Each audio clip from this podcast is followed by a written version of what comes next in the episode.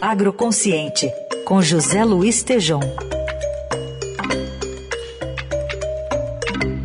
E hoje o Tejon comenta os resultados no setor de alimentos e de bebidas em 2021 que foram divulgados nessa semana. Oi, Tejon, bom dia. Bom dia, Heisen. Bom dia, Carol. Bom dia, ouvintes. Nesta semana, o presidente da ABIA, João Dornelas, e Graziele Parente, presidente do Conselho Diretor da ABIA, Associação Brasileira da Indústria de Alimentos e Bebidas, apresentaram os resultados de 2021. O faturamento total cresceu de 789 bilhões e 200 milhões de reais em 2020 para 926 bilhões e 600 milhões em 2021. Cresceu.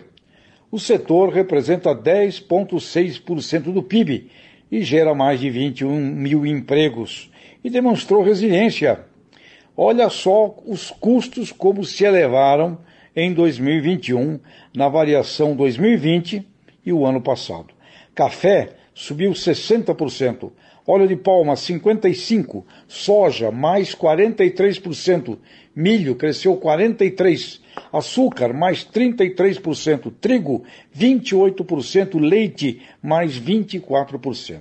E os insumos em geral um espetáculo de crescimento de custos na variação 2020-2021. E olha só, embalagens 100% mais caras, petróleo 67,4%, energia 43%. E nisto tudo, o food service sofreu com o fechamento de bares e restaurantes. E nesse setor há uma expectativa positiva de retomada para 2022. Heisen, Carol e ouvintes, 74% das vendas da indústria de alimentos e bebidas ficam no mercado interno, 26% é exportado. E os alimentos industrializados representam 51,6% das exportações e em natura 45,2%. Ásia e China, países árabes, União Europeia, nossos maiores clientes. O João Dornelas, presidente da BIA, e a Graziele Parente, do Conselho, trabalham com os seguintes indicadores para 2022. O PIB crescendo apenas meio a 1%. Vendas do setor de alimentos e bebidas crescendo de 1,5 a 2. Empregos crescendo 0,5 a 1.